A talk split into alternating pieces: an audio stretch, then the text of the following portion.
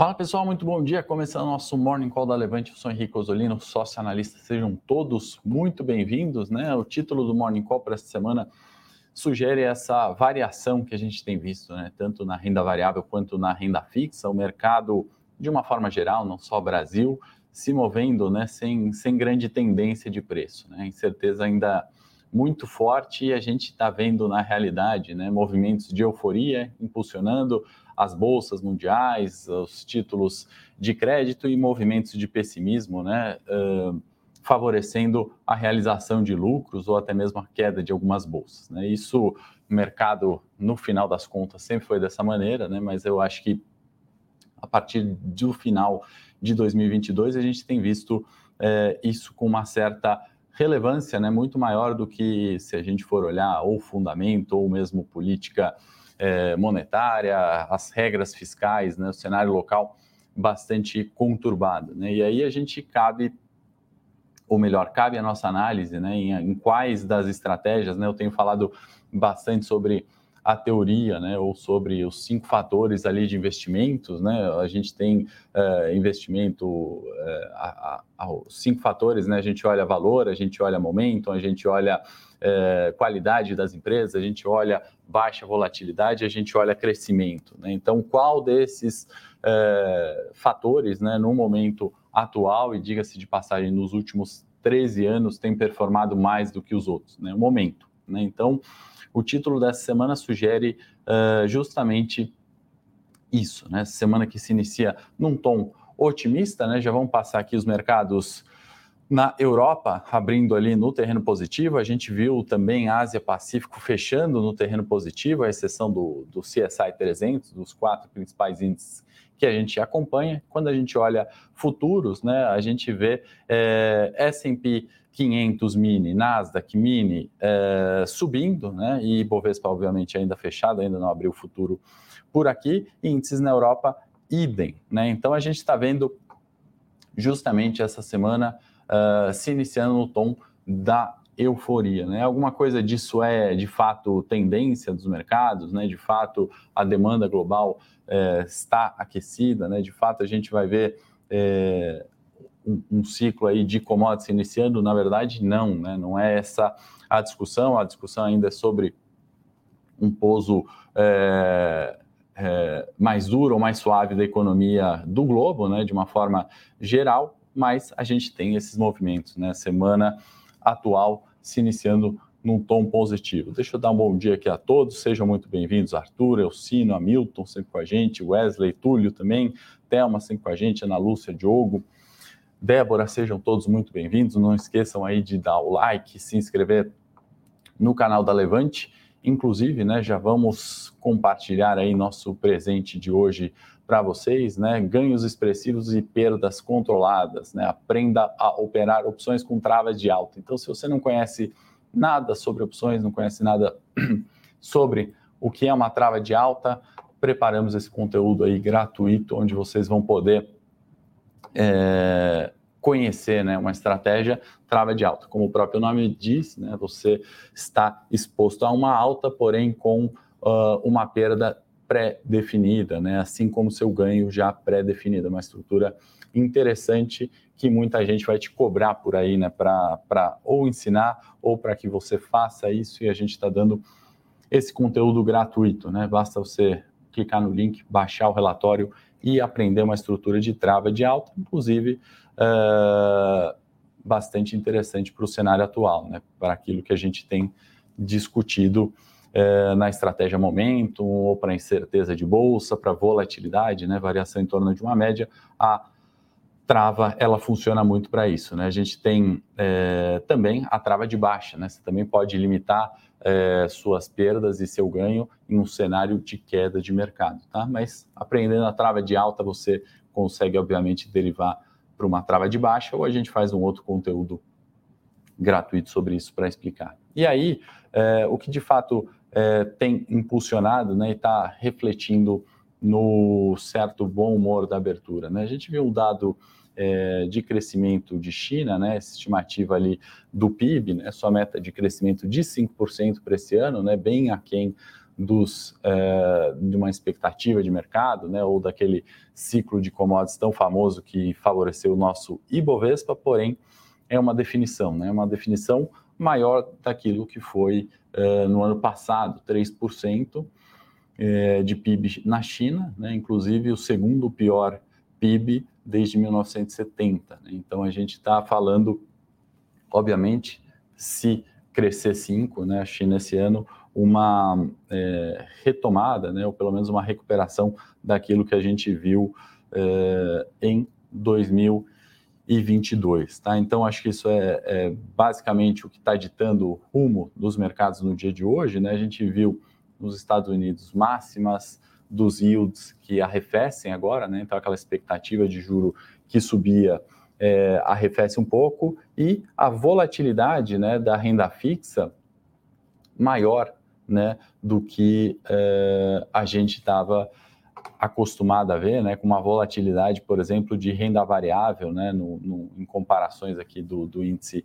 S&P, VIX, por exemplo, e, e, e, a volatilidade do Tesouro Americano. Né? Então é algo bastante interessante para a gente começar a observar, né, nesse cenário de incerteza, né, não é juros por juros, né? Você pode falar, ah, ok, né, a gente tem a renda fixa pagando mais, maravilha. Mas o que que na realidade reflete né, renda fixa pagando mais, né? É uma é, precificação de um risco que se elevou, não só no cenário brasileiro, no cenário americano, japonês, europeu. Né? Então, é, no curto prazo, né, o que, que a gente está vendo na, no mês de fevereiro? Né? Linha azul é volatilidade, né? o índice VIX, para quem não conhece aquele índice do medo, ele mede volatilidade de opções, né, de put, de call, é, e a gente está olhando aí um declínio no mês de fevereiro. O que, que, quer dizer? Né? A volatilidade, a incerteza da renda variável diminuindo e a linha branca, né, se a gente pensar numa volatilidade do tesouro americano, subindo. Né? Então a gente observa a tendência de queda né, da linha branca e da linha azul, né, no mês de fevereiro não foi confirmada para os ativos de renda fixa, né, tesouro americano. No caso da renda variável, né, linha azul, a tendência de queda da volatilidade foi confirmada. Né? Então, movimento bastante inverso, refletindo né, aquilo que a gente comentou bastante no morning da última semana. Né? Comentamos algumas vezes sobre o mercado é, reagindo, né, aquela expectativa do juro americano continuar subindo. Né? Então, de novo, né, euforia e pessimismo. A gente tem visto esse quadro, né, o, mercado renda variável, né, os títulos que sejam também de renda fixa movem seus juros ou movem o valor das suas ações né, em, em, em uma expectativa de que a inflação chegou ao fim. E no cenário contrário, né, quando a gente vê é, que não, a inflação não chegou ao fim, que ainda existe uma perspectiva de subida de juros, a gente vê a correção né, da renda variável, aumento da volatilidade e dos juros que a renda fixa acaba pagando, né, dado o cenário de incerteza. E aqui a gente tem uma comparação no ano né, do juro é, do Tesouro Americano de dois anos, né, acelerando novamente né, em fevereiro, é uma outra forma da gente ver o, o gráfico anterior, né, aqui específico dos juros de dois anos, acelerando para uma alta na última semana, especialmente fevereiro, mês de fevereiro que reforçou subida de juros nos Estados Unidos, continuidade de inflação e o S&P linha azul, né, correção no mês de fevereiro, querendo retomar na última semana e nesse futuro abrindo no terreno positivo, tá? Alguma coisa que é, ajudou ali né, na, na, na na alta aí do S&P, seja na última semana, seja agora índice futuro abrindo já no terreno positivo, a gente viu as ações da Meta, né, subindo 6%, a gente viu Tesla subindo 3,61%, a gente viu também é, Boeing subindo 2,4%. Né? Então, algumas techs aí e indústria pesada subindo ajudou na, na recuperação de preço. Fato é que, né, não é para se animar, não é para cair no lado da euforia de novo, uma vez que muitos desses reflexos positivos, né, foi, foram em virtude ali de alguns concorrentes, né, uh, perderem mercado, reduzirem receita ou as próprias empresas reduzirem preço ali de alguns ativos. Né? Então a gente vê ainda aquele cenário né, de pouso suave ou pouso mais duro da economia, tá? Mas é justamente sobre isso que a gente está falando quando a gente investe, né? Quando a gente fala dos cinco fatores e fala da estratégia momento, né? Tentar se posicionar, né, no mercado é, de alta, né? Tentando melhorar o índice de referência, melhorar o benchmark, se proteger de quedas, travar seus ganhos, como é o relatório de hoje aí do, do travas de alta, por exemplo, né? Operações com derivativos. É um pouco sobre isso que a gente está falando, né? Não temos a tendência, né? Olha só, o que, que faz a gente entender que não temos tendência, né? Uma, outro, uma outra ilustração aqui. Talvez quem é mais antigo de Morning se lembra quando a gente falou da expectativa de reabertura da China, né? E que isso estava impulsionando os mercados, né? A gente fez um posicionamento em Vale, por exemplo, nas carteiras de curto prazo, né? A gente fez é, as devidas é, observações, né, que aquilo, como a gente está fazendo hoje, né, era um cenário de euforia, né, de otimismo em virtude da reabertura. Né? A reabertura por si só, ela não indica é, demanda consistente, né, ou tendência de alta para os mercados, ela indica fluxo para os mercados e foi o que a gente viu na é, China, né? Então foi, é, pode voltar ali em janeiro, em outubro, novembro, dezembro, a gente comentou, né? Reabertura da China trazendo fluxo para os mercados, uh, em alguma, uh, em algum grau, né? Isso também não foi tão eufórico para o Brasil, tendência de alta dado o cenário de eleição, incerteza política e a própria é, troca, né? Entre entre é, países, se a gente observar, né? E tamanhos mas de uma forma geral trouxe fluxo, né? E agora a consolidação de preços, né? Então essa retomada, né, dada a abertura, né, mostra aqui certa consolidação de preço quando a gente fala do CSI 300, né? Se por um lado estamos reabertos na China, aquela política restritiva de Covid não preocupa tanto mais, né? Por outro, o dado de crescimento em 5%, né, não faz o mercado reforçar esse otimismo visto em virtude do fluxo de reabertura. Né? Então, a gente ainda tem um grande ponto de interrogação de quanto essa demanda vai crescer. Né? A gente ainda vai falar é, de, de, aumentos de tarifas ali sobre exportações chinesas vindo dos Estados Unidos. A gente ainda está vendo aquele movimento de algumas saídas né, de empresas americanas ou fechamentos de fábrica também na China e a demanda global fraca de alguma forma, né? Não temos ali um cenário global de demanda indicando tendência. Então, consolidação aqui nos mercados pós cenário de abertura, CSI no lenga-lenga de janeiro até o fechamento de fevereiro. Continuando um pouquinho, né? Só para ver um copo meio cheio, a gente está olhando uh, o MSCI China, né? O ETF ali com ações da China subindo na última semana 3,76%, então copo meio cheio, depois de quatro semanas consecutivas de queda, né? Então ainda numa consolidação, né? Quatro semanas de alta, quatro semanas de queda, última semana de alta, né? Perdão, cinco semanas de alta, cinco de queda e aí última semana de alta. Quando a gente olha também fatos importantes, e a gente já vai mudar para a pauta Brasil e agenda, a gente está falando aqui de alguns números que eu acho relevante a gente ter na cabeça, né? Valorização do dólar frente ao ien, né? É, linha laranja, isso continua, né? Então, o Japão fazendo controle de curva de juros, tentando importar a inflação, desvalorizando também sua moeda, o dólar retoma é, depois de um movimento ali de janeiro, né? De, de recuo, né? De aumento, de valorização do ien frente ao dólar, a gente vê é, continuidade daquilo que é tendência de longo prazo. Né?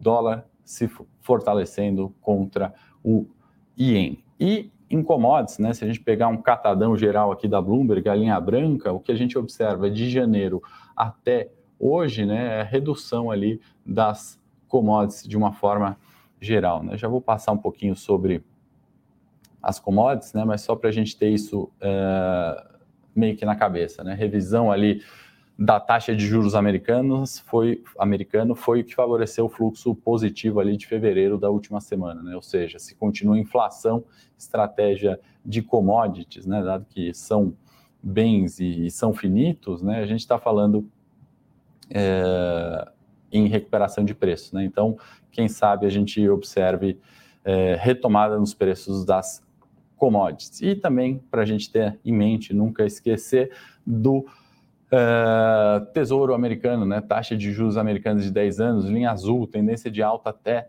fevereiro, né? última semana corrigindo um pouquinho, tá? Só para a gente concluir aqui a pauta de gráficos e tabelas, a gente está olhando commodities, então petróleo Brent caindo hoje 1,31, WTI 1,22, minério de ferro, né, fechou em queda de 2%, né? E quando a gente olha a variação no ano, né, obviamente, minério ainda uh, se destacando aqui em alta, né? Os derivados aqui de petróleo, exceção de uh, gasolina, né, todos em queda. Né? Então, petróleo ainda bastante uh, incerto, né? Ainda que a gente possa entender petróleo como barato, né? A gente vê alguns movimentos ali até derivados ainda da tensão geopolítica na Rússia, né? Rússia despejando 2 é, milhões de, de barris né, no, no mar esses dias aí por não ter comprador, né? Não ter comprador, será que por questões de tarifa, geopolíticas ou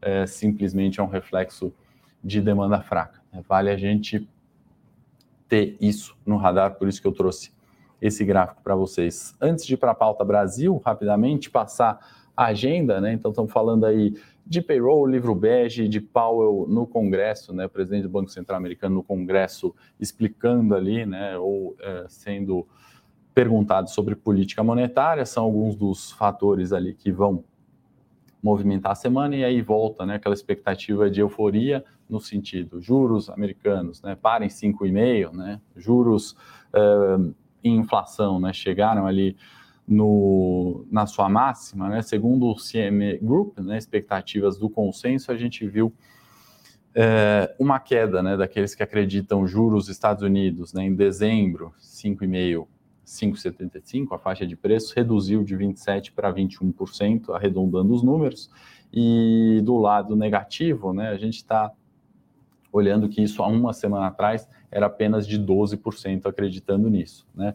Uh, de 5,75 a 6 subiu, né? foi de 4 para 8%. Então a gente vê aquela expectativa também de patamares de preço ainda maiores aumentando. Né? Então acho que é um pouquinho do que a gente vai ter de viés na semana com a explicação do Powell no Congresso americano. Tá bom? Por aqui a gente tem IPCA e a expectativa né, da reunião hoje, Haddad, Lula, quanto nova regra fiscal, né? O que tudo indica, teto de gastos foi jogado no lixo, né? E, e, e do lado, copo meio cheio, a gente tem uma relação ainda dívida bruta PIB de certa forma controlada e baixa, né? Para um emergente em 73%, 75%, depende da forma do cálculo, e a gente vai ver, é, talvez, né, nessa expectativa do Haddad em, em favorecer gastos, eh, favorecer o consumo, adotar política anticíclica ali, né, de estímulos, eh, com talvez né, eh, gastos crescendo mais do que receitas. Né? Do outro lado, ele vai colocar na balança a remuneração dos combustíveis, né, aumento ali de arrecadação para o governo, que não é pouca coisa, 28 é, bi de reais, né, então algo significativo e a gente vai ter um pouco do reflexo dessas decisões e da, da expectativa do mercado quanto às falas. Né? Claro que isso traz volatilidade, claro que isso traz é, variações, cabe agora a gente analisar de fato como é que vem, né? O, seja a regra fiscal no detalhe, seja o programa desenrola também, né? É, no detalhe. Isso está muito aberto ainda, acho que precipitado a gente tirar qualquer conclusão é, premeditada disso. Né? Claro que todas essas mudanças, né, assim como revisão de metas de inflação, de taxa de juros, é, de regra fiscal, isso traz volatilidade, mas é, não adianta a gente querer antever né, se vai ser bom ou ruim. Eu acho que vale a gente, do ponto de vista de estratégia, não cair né, nesse ruído, não cair na euforia, não cair no pessimismo, pessimismo né? alocar de uma forma consciente. Existem estratégias, como a gente compartilhou aí com vocês, de forma gratuita, as travas de alta, por exemplo, né, são uma maneira de você travar ganhos e principalmente travar perdas. Né? Então você sabe ali o limite de perda com uma estrutura de derivativo. Né? Então, você já ouviu falar que opções é, é cemitério de malandro, né? ou que é, é, algo muito arriscado? Eu acho que arriscado é não conhecer as estratégias. Né? Arriscado é ficar deriva ali usando um dos cinco fatores que está performando uh, pior que os outros, né? ou ainda muito equivalente ao Ibovespa. Né? Ficar sujeito aos riscos do mercado, de euforia, de pessimismo, a decisões do Haddad ou do Lula, né? Isso que é arriscado, seja na renda fixa, seja na renda variável, seu patrimônio merece um cuidado especial e só com conhecimento você vai conseguir dar o devido cuidado, certo? Estou começando o Morning Técnico às 9 horas, te espero daqui a pouquinho, em 9 minutos, para a gente falar um pouquinho de preço, de tela, eh, de suportes, resistências e tendência para o Ibovespa, né? Tem uma tendência, eu tenho uma consolidação de preços. Né? É isso que a gente vai discutir por lá. O Ibovespa que cai cerca aí de 5% no ano. Né? Então, se você tem uma estratégia conservadora, tá perdendo menos que 5, tá bom. Né? Se sua estratégia está perdendo 5 ou mais em renda variável, cabe você fazer algumas revisões aí, né? Quem sabe é, a trava de alta seja um bom início. Fechado? Excelente dia a todos, excelente semana. Já já, 9 horas, espero todos no Morning Tech.